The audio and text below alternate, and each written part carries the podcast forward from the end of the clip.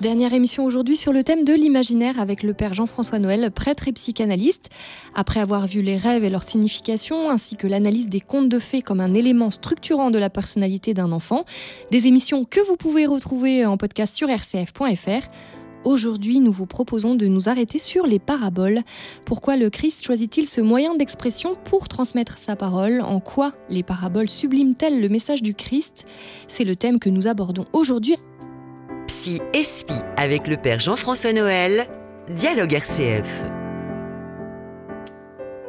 Bonjour à tous et bienvenue dans Psy et Spi pour cette dernière émission sur le thème de l'imaginaire, consacrée aujourd'hui aux paraboles. Bonjour Père Jean-François. Bonjour Sophie. Alors, qu'est-ce qu'une parabole? On commence direct là, dans le vif du sujet, euh, pour le, commencer cette émission. Bah, vous le savez tous un peu parce que vous avez, oh, essayé, vous avez essayé d'écouter ce, ou lu l'Évangile. Donc, c'est une petite histoire tirée de la vie ordinaire, habituelle des gens, dont Jésus va se servir pour illustrer une leçon, une un enseignement, pas une leçon, un enseignement. Donc voilà, parabole du semeur, tout le monde a vu, en tout cas, euh, dans les champs, au moment des semailles, euh, le, gré, le grain, moi le grain tombé en pleine terre ou pas, ou s'échapper euh, au gré de, de, la, lancée du semeur. Et on a vu que c'est vrai qu'il y a des grains qui tombent dans la mauvaise terre ou dans les broussailles. Donc tout ça, ça a été observation très concrète de la vie quotidienne des gens. Et tout d'un coup, il en tire une, une leçon, enfin une, non, il en tire une, une, un, symbole. Ah, ce n'est pas que semeur qui sème des grains de blé dans un champ, mais c'est, et d'ailleurs c'est la grande parabole, c'est la seule qu'il commente, c'est aussi Dieu qui vient semer dans le cœur. Donc, ça veut dire que la terre, c'est le cœur de l'homme. Ça veut dire que le grain, c'est la parole donnée et qu'il y a des cœurs qui sont fermés comme des terres sèches et qu'il y a des cœurs plus souples qui sont comme les belles terres. Et là, c'est vrai que c'est la première fois, que c'est la seule fois qu'on a dans l'Évangile une interprétation. Jésus explique ce que c'est qu'une parabole au fond par rapport à la parabole du semeur, puisqu'il la commente lui-même. Ça veut dire que un semeur n'est pas que le semeur, mais c'est aussi le Père. La terre n'est pas qu'à la terre, mais c'est aussi. Ça veut dire quoi? Que il y a des choses qui sont symboliques d'autres choses. C'est ça la, parabole. Que la terre est le symbole du cœur de l'homme. Euh, que le semeur est le symbole de Dieu. Ça veut dire que c'est ça un symbole. Hein. Ça veut dire que c'est un signe concret qui signifie quelque chose pour lui-même et aussi autre chose qu'on voit pas et qu'on va deviner à travers le signe du semeur ou le signe de la terre ou le signe de l'eau, etc.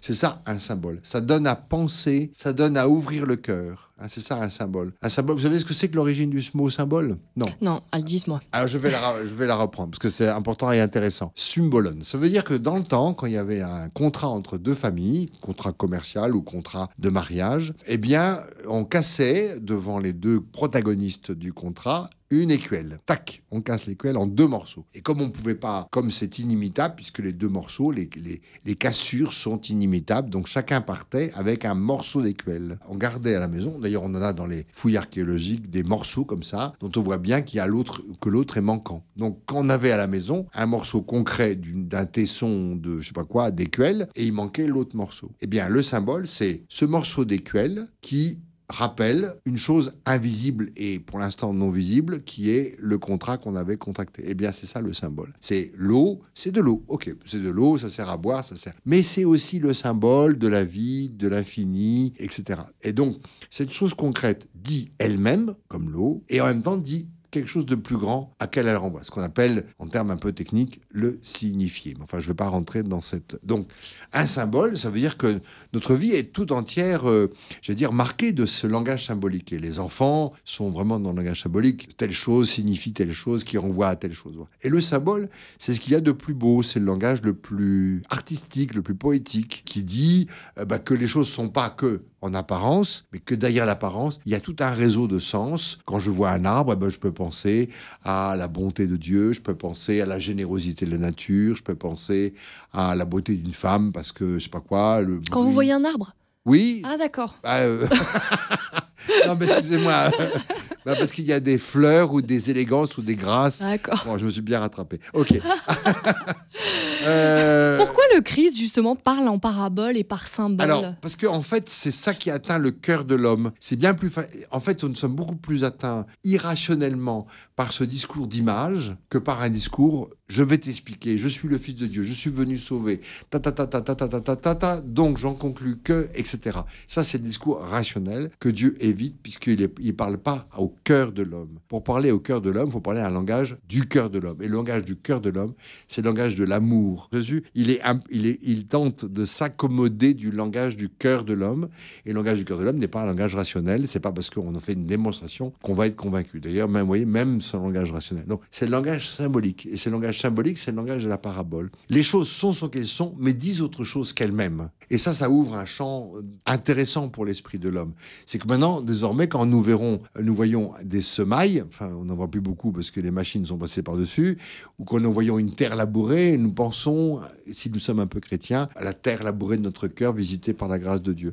Et c'est ça qui fait que c'est plus fécondant pour notre esprit que de se laisser happer par ces belles images. Pour euh, rejoindre ce que vous êtes en train de dire, en préparant l'émission, je suis tombée sur l'article d'un scientifique américain, euh, Eric Hoel, que je ne connaissais pas, voilà, ça c'est dit, qui écrivait Nous aurions besoin de scénarios fous pour mieux nous préparer aux incertitudes et complexités de la réalité, et cela expliquerait notre appétit pour les fictions, romans et autres séries télé. Alors qu'est-ce que vous en pensez? Est-ce que l'être humain a besoin de fiction parce que la vérité est trop dure à entendre non, c'est pas qu'elle est trop dure, c'est qu'elle est, elle est impossible à accéder. On peut pas accéder au réel. Chacun va au réel avec sa propre histoire et sa propre subjectivité. Alors, je vais citer une phrase de Freud. Le réel de la carpe, la carpe, euh, le poisson. Le poisson. Le poisson. Ah, je vous fais le, je vous imite. Dommage qu'on n'ait pas l'image parce que le père Jean-François fait des imitations très, euh, très drôles. le réel de la carpe s'attrape avec le leurre de l'appât. Le leurre, c'est la tromperie. Il y a, en fait, il n'y a pas de véritable l'appât, c'est un tromperie. Donc, Concrètement, qu'est-ce que ça veut dire Le réel de la carpe s'attrape avec le leurre de l'appât. Ça veut dire qu'on attrape le réel avec le fictif, avec la fiction. C'est comme ça. C'est pour ça qu'on raconte des histoires depuis le début. Pourquoi? Parce qu'en fait, on n'a jamais accès au réel directement. Le réel, je veux dire, euh, la façon dont moi je vois le réel n'est pas du tout la manière dont vous le voyez ou l'avez ressenti ce matin pour des raisons d'âge, de conditions, de climat, de, température et de pression. Euh, oui, mais par exemple, là derrière, il y a un panneau rouge, vous le voyez rouge comme moi Oui, ben, on, on s'est quand même entendu. Oui, c'est vrai. Enfin, il est un peu orange. Euh, il y a du rose aussi. Mais bon. bon mais on s'est quand même entendu sur un certain nombre de convenances. On a, on a convenu que si je suis pas daltonien, c'est plutôt du rouge que ça va dire, etc. Mais le ressenti et l'éprouvé sont impossibles C'est-à-dire, c'est ça qui fait la richesse de nos relations tout était codifiable et codifié, mais enfin, t'es en colère ou t'es pas en colère? Oui, je suis un peu en colère, mais j'ai envie d'être en colère. Ah bon, c'est quand même plus compliqué. Le, subjectif modifie notre rapport au réel, et donc on n'a pas le même rapport au réel. Donc pour pouvoir non pas imposer du réel, ce qu'a voulu les grands régimes fascistes, je sais ce qu'il faut pour toi. Le communisme a inventé le travail, etc., et le nazisme, etc. Les, idéologies tentent de fixer le réel. Ça, c'est vrai. C'est le travail nécessaire. Mais euh, l'homme est beaucoup plus complexe que ça. Et justement, pour respecter sa subjectivité, il y a différents accès. Et ces différents accès vont se traiter à travers des histoires communes. Et, et donc, ça va tendre asymptotiquement vers le réel. Mais on n'aura jamais le réel. D'ailleurs, quand on aime quelqu'un, on croit le connaître, on croit l'avoir cerné depuis tant d'années. Et puis au moment où il meurt, enfin c'est ce que je vis actuellement dans ma paroisse avec de tant d'anciens que j'accompagne, leurs veuves ou leurs veufs, leurs veufs qui sont présents, redécouvrent encore ce qu'était la personne qu'ils ont accompagnée depuis 30 ans, 40 ans, 50 ans. Et donc on n'a pas fini d'épuiser le mystère de l'autre. Et c'est ça qui fait que euh, le réel n'est jamais vraiment comptablement, heureusement, s'il est inépuisable le réel. Le réel, en fait, le vrai réel de réel, c'est Dieu. Donc en fait, on, a aussi peut-être, d'après ce que vous dites, euh, chacun un peu notre interprétation des symboles, euh, des paraboles ou? Bah oui, parce que en plus, euh, si vous voulez, autant pour moi qui suis plutôt breton d'origine, l'océan a un symbole à la fois. C'est pas le même pour les Méditerranéens, et pourtant c'est la mer l'un de chaque côté de, de la France. nous avons un réseau de symboles qui est pas le même. Moi, quand je vais, et c'est ce qui m'a toujours à la fois inquiété et intéressé quand je vais dans des pays étrangers, que ce soit en Afrique noire, en Haïti ou au Japon, euh, je vois bien que les symboles que j'étais développés au, Japon euh, m'étaient incompréhensibles.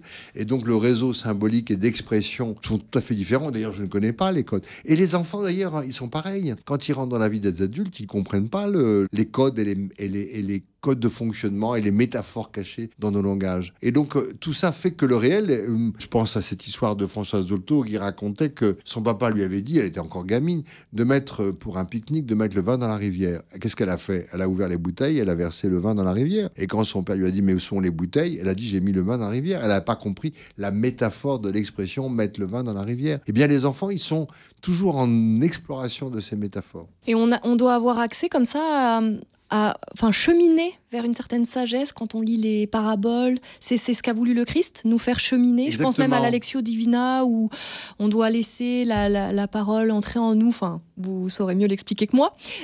Mais est-ce que c'est ça l'idée? Oui, parce que la parabole, elle va, elle va pas être autoritaire, elle va pas nous surplomber, elle va nous inviter à une sorte, et vous l'avez très bien dit, c'est non, non, mais c'est vrai. C'est une sorte de voyage intérieur. C'est-à-dire, c'est pas un enseignement dit dogmatiquement, tu dois penser ça et le reste pas possible. Hein Comme le disait un jour un séminariste qui était qui comprenait rien à pas grand-chose et qui a dit à son prof, je n'ai rien compris à votre cours, mais dites-moi ce qu'il faut que je pense. Ça, c'est l'inverse de la parabole. Voilà, c'est pour être clair. Je me moque pas de lui, mais quand même mm. un peu.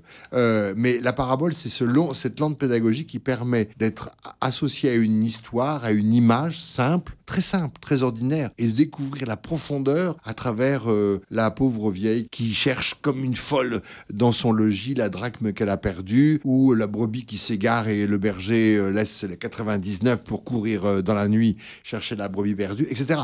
Et au fond, ces images vont, vous avez bien vu comment le langage parabolique du Christ a énormément marqué euh, notre Occident. Tout le monde sait que voilà les images de la brebis, de, des grains, euh, de la vieille qui cherche sa drachme, etc., vont, vont nourrir notre imaginaire collectif chrétien. Et 2000 ans, plus de 2000 ans après, euh, elles, ont, elles, ont toujours, euh, elles sont toujours d'actualité parce que c'est vrai bah. que les symboles utilisés, bon, c'est. Bah, par exemple, la parabole de l'enfant prodigue, avec le fils cadet qui reste coincé dans son, dans son amertume. Je veux dire, c'est inépuisable. Euh, chaque fois que je le relis, et que d'autres peintres l'ont fait d'ailleurs, on trouve un nouveau sens. Alors, connaissons par cœur cette histoire de celui qui dilape sa fortune, qui veut, et qui crève et qui veut manger des caroubes et qui revient vers le Père. Et à la fois, c'est ça qui fait le sens symbolique et porteur, c'est que elle a inspiré, continue à inspirer ceux qui la lisent et qui découvrent un nouveau sens. Pourtant, on a l'impression que tout est dit. Eh ben non, parce que la rencontre entre cette parabole et moi, ça dépend de l'âge que j'ai, ça dépend de mon péché, ça dépend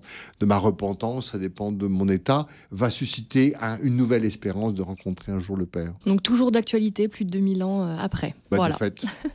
C'est sur cette phrase que se termine euh, notre cycle d'émissions sur l'imaginaire. Merci beaucoup, Père Jean-François Noël, euh, pour vos éclairages. Je rappelle que si vous le souhaitez, vous pouvez retrouver toutes ces émissions en podcast sur rcf.fr.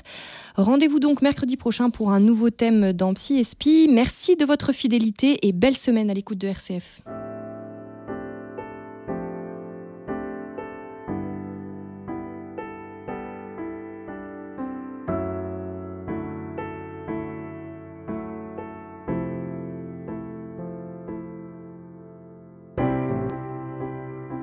Psy avec le père Jean-François Noël Dialogue RCF.